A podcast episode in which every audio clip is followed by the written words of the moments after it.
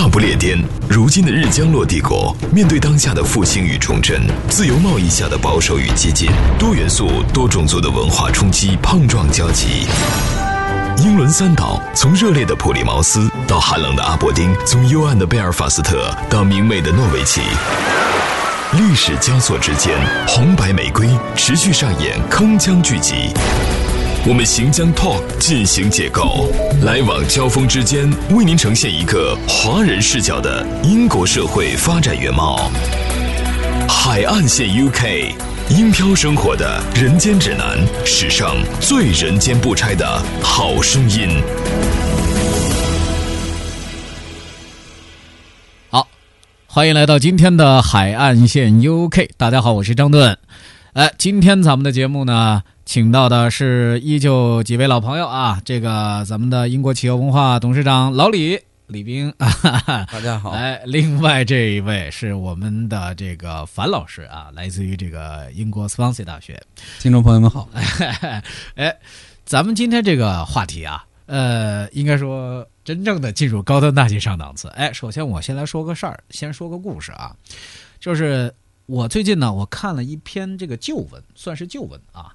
就二零一二年伦敦奥运会啊，伦敦奥运会当时呢有一个什么项目呢？是划艇比赛，划艇，划艇，哎，划艇。当时在哪儿举行呢？是在伊顿多尼湖这个地方举行的。哎，伊顿多尼湖，而且它是当时上了新闻说，伊顿多尼湖可以容纳万名观众的一个赛场。哎，你说这伊顿多尼湖在哪儿呢？问题就来了，这个伊顿多尼湖啊，就在伊顿公学，是他们这个学校啊自己的湖。平时呢，就是拿来就是给学生啊做这个学生划艇的这个体育项目用的。然后呢，因为呢这个伦敦呢，它没有合适的地方做这个水上运动，就泰晤士河上都不合适，就觉得 啊，所以伊顿公学就把这个多尼湖就借给了奥运会的组委会，说拿去。那你去办这个划艇比赛吧，但是这还不是更让人吃惊的。让人吃惊的是什么呢？这个伊顿多尼湖啊，只不过是伊顿公学近百处的体育场之一。好家伙，哎，你想想看，咱们国内的就是普通中学啊，一般来讲啊，有一个普通的足球场，能够在最多来一个游泳池就不错了吧？这算是硬件设施很好了，对吧？但你猜猜啊，这樊老师看球的啊，我知道。你猜这一栋公学，一栋公学有多少个足球场？就他一个学校。这个我觉得两个。再猜。不是我我是没有概念，我一点概念都没有。好家伙，二十四个。好家伙，足球场二十四个，什么概念？这是？就国内这种普通中超球队，就是哪怕恒大地产这种队伍是吧？你能二十四个足足球场吗？是吧？哎，由此就引出了我们今天的这个话题，也是国内朋友们很多家长朋友们非常关心的一个话题，就是英国的贵族公学、贵族学校啊。这个咱们刚首先提到的是这个英国贵族学校之一啊，伊顿公学。伊顿公学，呃，这个平时说实话，这种这么高端大气的这种，这这这名词儿，咱们一般只是在这个中国百度上看见过，是吧？哎，伊顿公学成立时间很早，一四四零年，谁呢？英王亨利六世创办的。哎，但是我就发现啊，甭管伊顿还是说这个另外名气很大的什么威斯特敏斯特呀、啊哈罗啊等等啊，都有不同的这个由来。伊顿是怎么来呢？他当时啊，是这个亨利六世是为了让给这个贫困学子提供一个免费受教育的场所。哦，贫困学子等于属于哎对，是平民学校，应该是啊。希望工程。哎，然后呢，是作为什么呢？在这个当中挑出一些佼佼者，作为这个什么呢？剑桥大学国王学院的一个预备学校。啊，等于是这样，他等于当时就只是一个给平民设置的这么一个中学。然后呢，到了十七世纪的时候呢。这这个学校就就很奇怪，它慢慢就成了一个什么呢？英国最著名的贵族学校。因为呢，当时所有的贵族这个子弟都能够以进入这个学校为荣，形成了一种就是争相恐后这么一个态势。反而呢，跟创立之初的平民子弟这南辕相去甚远，南辕北辙了。这就是所以再加上当时这个英国社会，当时的英国社会这等级非常森严，所以他就慢慢就变成了一个专门向贵族开放的一个学校。哎，是这样的。哎，说这个伊顿，咱们再来讲讲哈罗的那个由来。哈罗他这个跟这个呃英王创办这个亨利六世创办这个不一样，他当时是一个农民创办的，一个农民创办，就有点相当于是咱们这个民国教育时期啊，就是很多这种就是武训自。自资这个就是自己掏钱自办学校，办学校像这种的办学的，所谓教就是教育救国。当时这这民国初期的时候，很多这个教育家是是，呃，就是戊戌变法之后嘛，很多人就是东渡日本回来以后，就是开始办学嘛，新学校嘛。当时有这么个农民啊，就开办了一个这个哈罗公学。当时呢，其实也还是以这个平民子弟作为这么一个招收的一个主要的一个对象的。但是呢，哎，也就不知道怎么回事儿，这个慢慢慢慢的也发生了一些变化。呃，当时呢，呃，这个农民呢，他叫这个约翰莱恩，一五七二年的时候呢，他创办了这样一个学校。嗯，要晚于伊顿公学。哎，晚一丁点儿，但是他当时呢，呃，可能是这个因为这个呃教育的这个一点这个小成绩吧，当时受到了这个伊丽莎白这个一世的。这个女王的这个关注，而且呢，他颁发了一张这个王室的特许状给他，然后就成立了这么一个学校。而且呢，在十八世纪的时候呢，就不小心呢就被这个政治势力啊，就逐渐的这个在渗透了。就当时我记得《Life in the UK》上，你不是有一个叫托利党嘛？对，还有一个辉格党嘛，对吧？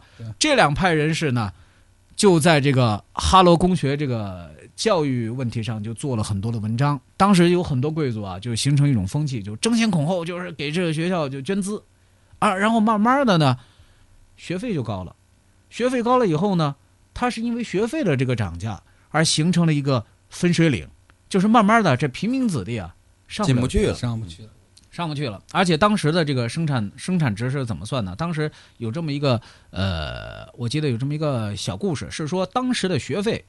一个哈罗公学的一个学生的学费一年是十英镑，十英镑啊，这这个概念放在今天这不算啥。在现在看来也不是很。当时购买力是什么？是当时的一个普通的一个大学，呃，教授级别的这种学者，一年的薪水十英镑。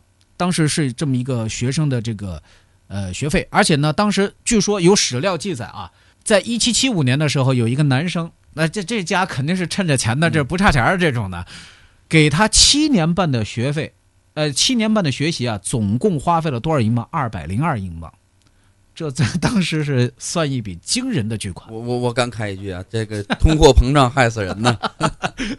哦，怪不得看就是一些呃古老一点的英国电影，比如说《傲慢与偏见》上啊，说这个贵族一年是五。千英镑的收入，那说他是对，是属于英格兰最富的富人之一。对，对，像那个环游地球八十天，那不也是吗？那人有两万镑啊，就每天对 每天就是高级会所呀，就坐那儿喝茶。对，哎，直到环游世界去。哎，那咱们再接着说，刚刚这说的是十英镑吧？最贵的，一七七五年这花了二百零二英镑，七年七年半的学习嘛，对吧？当时巨款。咱们看看现在啊，这类贵族学校收费。国内的朋友要想知道伊顿公学的收费标准大概是多少？伊顿公学目前每学期的学费，按目前的这个价格来算，可能是去年吧，呃，每学期一万英镑，折合人民币大概十万不到啊，十万十万十万左右，十万不到啊，十万不到。然后一年一 一年是三个学期，一年三个学期三万英镑。住宿费九千英镑，哎，一万吧，就算他一万吧啊，加上其他的开销，每年呢差不多吧，五万英镑吧，接近五十万元人民币一年。就国内土豪来说，还是承受的。哎，对，哎，你听我说啊，中学七年下来三十五万英镑，中学七年啊，然后呢，这么一算，大概也就是三百五十万元人民币左右。我就想啊，莫言吧，这莫老师，诺贝尔的这个文学奖吧。奖金七百五十万元人民币，哎，也 这么一算呢，就是说，足够培养两个贵族学校的学生，还剩五十万，还可以买辆好车。哎，这个，呃，很多这个中国家长啊，慢慢的就开始有这种算盘了。而且呢，我在查阅相关资料的时候，我就发现，在北京啊，哈罗公学已经有了分校。嚯！哎哎，有有有，好像有几个年头了，应该是。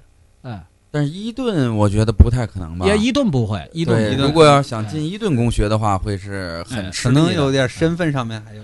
对，没错，没错，他必须得是爵士，咱不能暴发户，咱我估计是。对对对对，哎，你你你这观点，这这凡是上哈喽就一定是暴发户吗？这不能是这样吗？对不对？说的是这个概念呢。嗯，哎，这一说呢。刚咱说的是伊顿啊，这这咱们再转回哈罗。嗯，就说到哈罗，其实国内很多朋友就是最最近关注这新闻的，就肯定就知道，这这是博都嘛，是吧？这旗下这个二子是吧？这个这个呱呱同学，这哈罗公学出来的，哎，当时从北京景山学校，但这也是国内这个也是很知名的一所这个算是私立学校吧，那出来，然后。哎，据说这个我看了一下，好像就是说也不知道真假啊，就是说好像据说这个在当时哈罗还混得不错的，这是属于是，呃，属于佼佼者，什么当选英国十大杰出青年还是华人，应该是华人华人华人杰出，哎，对，十大青年，哎，但咱咱们刚说的嘛，但这哈罗这个还真不是跟伊顿的那种一个概念，它是属于什么呢？就是呃，社会达官显贵、名流等等往哈罗送，哎。但是你英国本土的像这种老牌资本主义，像这种家族，老贵族还是老贵族哎，这这这，对，这一老一少，这选的还是一顿啊。哎，行，咱咱咱看时间编导提醒我说，咱们先去一下广告啊，回头咱们接着再来说老牌资本主义伊顿公学。三位相加百岁有余的海漂男子，他们各自有着怎样的异域人生？上了年纪的一个老太太，她经常坐在那，她过路的人，她就会不由自主的会请她抽支烟。祖国生活的林林总总，海漂一族又有着怎样的喜乐悲欢与异想天开？伦敦的这个警察局打了一个电话给手下。大不列颠，如今的日将落帝国，面对当下的复兴与重振，多元素、多种族的文化冲击大行其道，在这片孤岛之上，将会有着怎样的碰撞与交集？我们将 Talk 进行解构，往来谈笑之间，为您呈现一个华人视角的真实英国社会。以至于到现在，就是他的国旗都没有出现在英国国旗上，就是联合的比较。我们要求收听的您有文化、有底蕴、有追求，还有中国梦。海岸线 UK，海岸线 UK，英漂生活的人间指南，史上最人间不拆的好声音。好，海岸线 UK，欢迎回来。哎，今天的话题啊，我感觉是什么呢？呃，它不光是有趣儿，呃，而且呢，能够从这个相关的一个这个。呃，某种很奇特的一种教育体制下，咱们能够一窥这个英国的这个贵族气息啊，就是怎么说呢？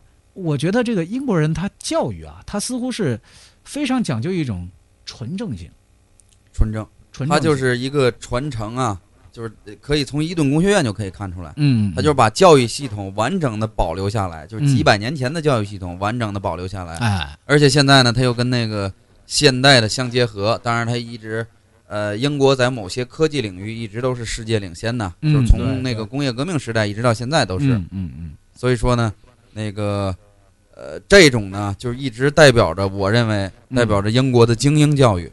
精英教育，对，没错，他确实是一直秉承了这样一个东西。但是我回过头来想啊，呃，他不是这个，我我们经常这个看这个资料的时候，经常是说这个伊顿呐、哈罗啊，像这种，包括威斯特敏斯特，像这种。专门的这种私立学校吧，他，你你说他这个培养的这个社会精英主流或者什么的，经常说有多少多少个首相是我这儿出的，多少多少个部长，多少多少将军是吧？哎，老李不是还说过吗？就是一战的时候那个哦，对呀，就是他贵族的体现是什么呢？嗯嗯，他不是说那个我多有钱多有钱，我就是贵族了，啊，或者是那个呃我。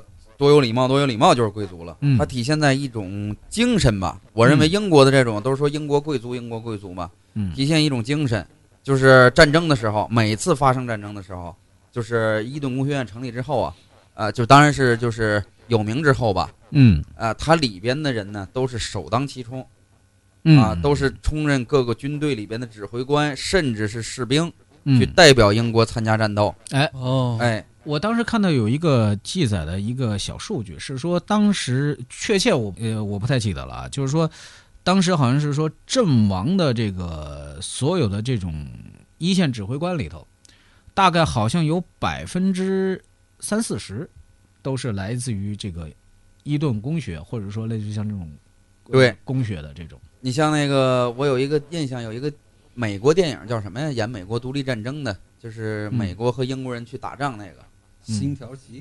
呃，哎呦，我忘了，就是他有几个儿子，结果都在独立战争中给死掉了。燃情岁月。哦，好像是，好像是，就是那个。当时我们就看电影嘛，就是当时不懂啊，就看电影，就是特别傻。两国军队打仗呢，当然也都是英国式的打仗。死磕。第一排对着第一排放枪，然后第二排对着第二排放枪，然后第一排就都倒下去了。哎，就是第一排倒下去那些人，得有接近一半的人是贵族。哎，哎，就是说他有一种为国家献身的这么一种精神。哎，这个，这我我就是翻着翻着，我就发现呢，他们当时对于这个东西有一个阐述啊。他，你瞧瞧啊，我我这个稍微做了点功课，他说呢。什么是真正的贵族精神啊？这个当时社会价值认为是有三个重要的支点。第一个，文化教养，这这个毫无疑问嘛，是吧？他本身接受的这是属于是，呃，怎么讲？这是教育的这么一个链条当中最顶端的这么一个，是吧？然后呢，呃，抵御物欲主义的诱惑，不以享乐为人生目的，培育高贵的道德情操与文化精神。这这说着，这个有点争议，我觉得 不以享乐啊，哎哎，后边有有有道理，但前面我认为啊，哎，接着再听第二啊，社会担当啊，作为社会精英，要严于自律，珍惜荣誉，扶助弱势群体，担当起社区与国家的责任。我我我个人认为一半对一半吧，这这个，我认为第三点还是很有道理啊啊，第三点我还没说呢，哦，哦，这还是第二点，还是第二点，第二点，第三点。自由的灵魂啊，有独立的意识，在权力与金钱面前敢于说 no，因为他不缺 不缺这个，哎，对，是，而且具有知性与道德的自主性，能够超越时尚与潮流，不为政治强权与多数人的意见所奴役。借用当下流行的这一句话，我觉得四个字儿啊，不明觉厉，就是虽然不明白说什么，但我很厉害的样子，有点伪光正的意思。哎哎，但确实啊，就是简单，就是咱们把它转化为一种好理解的口语啊，这个这个就是就富与贵啊，它不是一回事儿，是两个概念，两个概念，哎，是嗯。呃，他们就认为你包括这个呃王子啊，这这哈里王子、威廉王子，这这都是从这个公立学校出来之后，哎，也不，sorry，也不是公立学校，就是 贵族学校出来的公学出来之后啊，他都是送到，比如说像这个陆军军官学校啊。前线呢？你看机枪手嘛，直升机的那个机枪手啊，救救护直升机的那个驾驶员嘛，而且还哈利哈利王子还到阿富汗服役过。哎，对，是，哎，确实中国人民都知道。但是你你就可想而知，你要首你要首先就是他们崇尚这种东西，其实真是你放在这个可能满清之后的这个中国民众心目当中，可能这真是很难理解的。非常难以理解。它是什么呢？就是这可能跟历史不同也有关系吧。嗯嗯。就是你像中国，咱不说那个王侯将相宁有种乎，对吧？对。他就说我不一定谁当皇帝，他只要当了皇帝，他那个亲皇亲贵族啊就是贵族了，啊，就是皇亲国戚啊就成成了贵族了。嗯嗯。但是英国这不是，呃，当然这是历史传统的问题吧。他要是真是有贵族血统，嗯，真的是有族谱可查。嗯。啊，就是他从多少代，从甚至那个萨克逊人、维京人呢侵略这个英国的时候，罗马人甚至是，他就有族谱可以查，能查到那个他的血缘关系哦，甚至皇室跟皇室之间呢，包括这个英国与荷兰、德国啊这种丹麦啊，他可以查出来贵族的血统是从哪来的啊，就是他通常吧。最早其实也是一个家族，一个比较繁荣昌盛的一个大家族遗留下来的啊。当然了，这些人的后代呢，全部进到那个公学里边啊，所以大家进到一块儿，可能就是是吧？当时比啊，我可能是那个呃约克家族，我那是兰卡斯特家族啊，红玫瑰白玫瑰这个啊，就是都有可能，都有可能。又开始死磕，哎，是他这个，但是现在你放到当下啊，你就发现。他的这个概念呢，他就不光只是影响到英国本土啊，它已经扩散到全世界了。那我我就知道啊，就是说，当然这是八卦消息啊。对，比如说香港，或者说内地有很多的这个富商啊，就是从孩子一出生起，首先就先想着赶紧给孩子报个名，比如说在这个公立学校这个，赶紧当然去报个，因为他我他们的这个注册时间很早。那那真是从出生起就开始就就开始报到，就是报名注册，然后一直等到可以到合适的年纪了，再去参与这个学校组织的这个测试。呃，那其实，在测试之前呢，这个孩子可能也就是是十四岁以前，就十三岁参加这个测试，然后再进入这个学校当中，他可能已经接受过某种这种，呃，怎么说浅层次的这种所谓的精英教育了，已经啊。已已经是这样，你但是现在，你就会发现，就是不光是中国，是全世界，你包括什么沙特呀，就包括那个什么呃西亚的一些这种石油国家的，他都是把那个孩子就都拼命往这儿送。但是这个当中也有异类啊，像上次我记得有一个这个缅甸，缅甸的当时的这个一个王子，他当时其实就是哈罗公学的毕业的，但突然有一天就是。他当时是突然跟发了狂似的，就举枪就射杀了自己的就是姊妹、兄弟、家人。哎，其实怎么我我这要表达这意思是什么呢？